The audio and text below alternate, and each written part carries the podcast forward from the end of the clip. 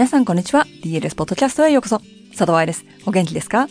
?DLS ポッドキャストは、プロの現場から健康なダンス生活を応援する情報サイト、ダンサーズライフサポート .com のブログ音声バージョンプラス、ポッドキャストだけの裏話などを毎週金曜日にお送りしています。明日から DLS の春セミナーがスタートします。狙っていたクラスは受講できてますでしょうか？今年の頭にもお話ししたんだけど、2021年はこの春のセミナーが最後になりますので、ようやくゴールデンウィーク付近のスケジュールが分かったなんて人で、今年のうちに勉強したい人は、セミナーの詳細、空き状況をサイトからチェックしてくださいね。今日はレッスンもしてるけど、エクササイズも必要っていう先生の前では聞けなさそうな質問を取り上げてみましょう。最近 DLS の SNS で目にするボディコンってあるけど、エクササイズとボディコンディショニングで違うのって思う人もいると思うので、ぜひ聞いてくださいね。では、本文です。レッスンしてるのにエクササイズも必要？ボディコンディショニングって言葉を聞いたことあります？この言葉は知らなくても、ダンサー用エクササイズとかトレーニングならば聞いたことがあるよね。週に半分以上レッスンに通ってる子は多いと思うんだけど、レッスンの他にエクササイズをしなければいけないの？そんなこと聞いたら先生に怠けてるって思われちゃうかな？という疑問を胸に、ダンサーのボディコンディショニングを考えていきましょう。ボディコンディショニングとトレーニングは違うんだろうか？まずはここから行きましょう。エクササイズ、トレーニング、ボディコンディショニング。これらって何を指してんの？一緒じゃないの？短い答えはきっと一緒。長い答えはボディコンディショニングの中にトレーニングがあり、その中にエクササイズがある感じ。ボディコンディショニングとは体、ボディを調整するコンディショニングすることということで、厚生労働省によると、体力、精神、技術、医療、栄養、環境の要因から総合的にアプローチし、競技の際に能力を最大限に発揮できるようコントロールしていくことと書いてあります。なので、パフォーマンス向上のために、日々のレッスン、舞台のためのリハーサル、怪我予防や振り付けに必要な筋力をつけるためのトレーニング、セルフケアやセルフマッサージ、治療、必要な栄養と睡眠、休息をとる、など、すべてがダンサーのボディコンディショニングと言えるわけ。先ほどお話しした言葉の意味を考えると、毎日レッスンを受けていたとしても、総合的に体のコンディショニングはしていません。レッスンでの苦手分野、弱いサイドの強化をコンディショニングとしてトレーニングしたり、怪我でレッスンできない部分がある時は、コンディショニングとしてリハビリをやったり、リハーサルが長引いた次の日に休む、もしくはレッスンでアレグロをしないと決める、もコンディショニングとしての体のケアなんです。なので、どのレベルで踊ってたとしても、ここには大人の初心者も含めます。ボディコンディショニングは大事になってくるのね。だって、レッスンとコンディショニングのゴールが違うから。ただ、コンディショニングが大事と言っても、レッスン0、コンディショニング100では舞台に立つことはできません。だって、リハーサルで周りに合わせるだとか、振り付けになれる。レッスンで違うアンシェルマンを素早く覚え、踊りのボキャブラリーを増やす。などは、コンディショニングではできないからです。ただ、レッスンが増えれば増えるほど、コンディショニングが必要になってくるんじゃないのと私は思います。ほら、毎回シャンプーするたんびにコンディショナーを使う感じ。通じる？でもコンディショナーもコンディショニングの言葉から来てるんですよ。じゃあ具体的には何をしたらいいのか。やっぱりただエクササイズすればいいの？と思う人もいるかもしれませんが、そこはその人によってコンディショニングが必要な部分が違うので、形に当てはまることはできません。緊急事態宣言中、ダンサーサポートエクササイズでも何度もお話ししてたんだけれども、バレエはバレエの形に自分を合わせる必要があるでしょ？第一アラベスクならこの形。3番ポーデブラだったらここを通る。今日のグランアレグノの振り付けはこれ。とかさ。そしてその求められる形を作るためにレッスンで切磋琢磨する。コンディショニングやエクササイズのゴールはバレエの形に当てはめられるように体を育てていくわけです。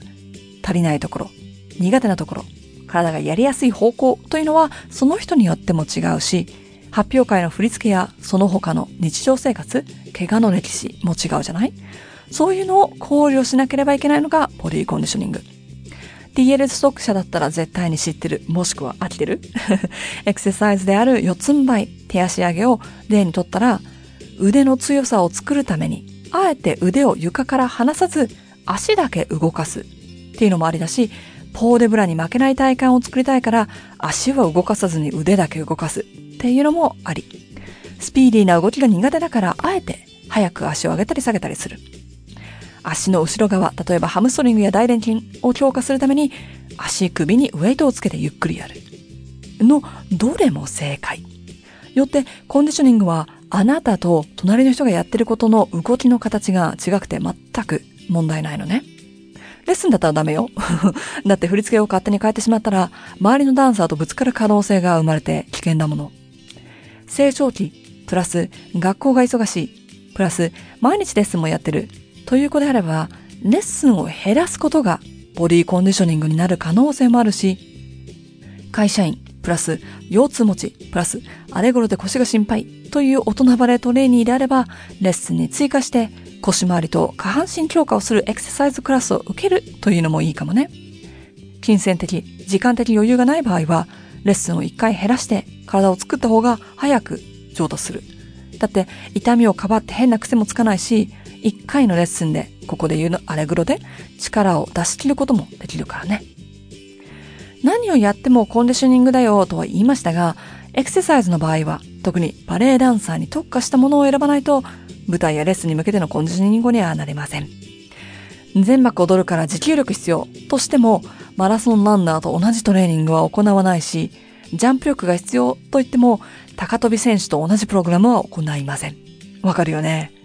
インスタライブでもセミナーでもお話しするけど、たとえ動きが似ている新体操やフィギュアスケートのトレーニングを見ても、新体操はポワンと履かないでしょ？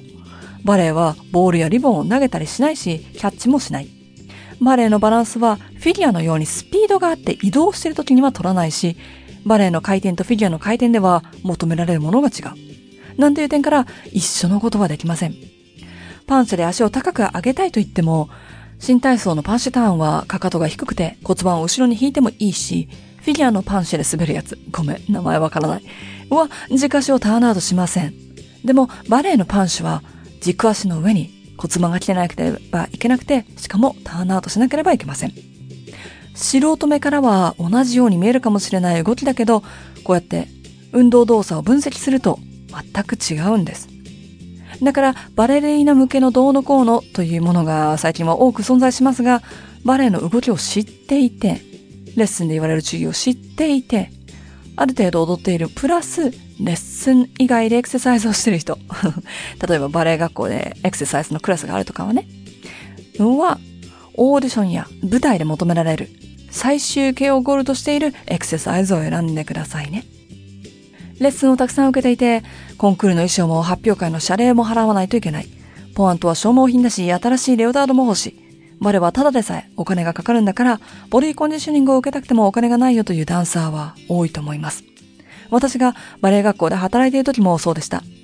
怪我していて、リハビリが必要だって分かってるけど、治療費もかかるし、体に負荷がかかるからバイトはやめなきゃいけなかった。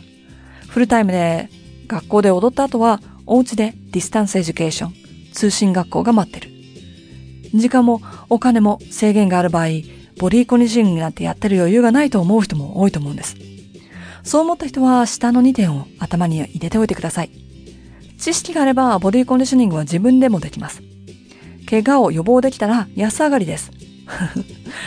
ボディコンディショニングはエクササイズだけを指すのではないので、食事、ダイエットしないということ。睡眠、休息は無料でできます。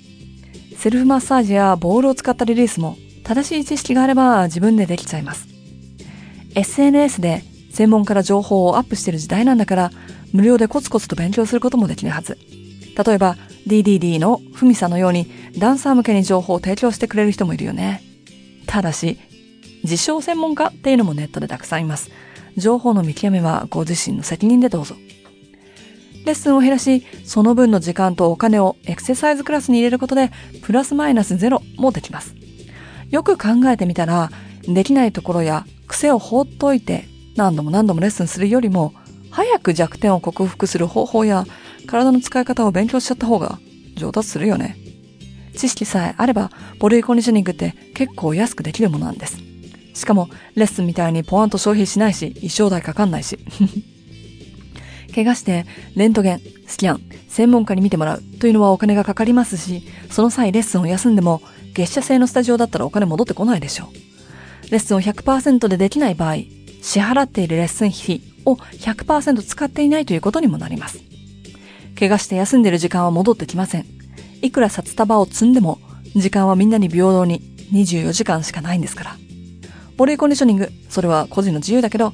時間とお金はあまり言い訳にならないっていうのを今ので頭に入れておいてください。まとめ。レッスンしてるのにダンサーにエクササイズも必要か。エクササイズが必要かどうかはその人によりますが、体のコンディショニングは早い上達プラス怪我予防のために必要でしょう。コンディショニングイコール何かをプラスすること。例えばエクササイズを追加する。だけでなく何かを減らすこと。例えば体を休ませる。も含まれるんだということも覚えておきましょう。やっぱり知識は大切なので、自分の体にとって何が必要かの勉強は続けてくださいね。あなたの体なんですから、流行りとか、なんとかさんの真似ではなく、エビデンスベースでお願いしますよ。いかがでしたか？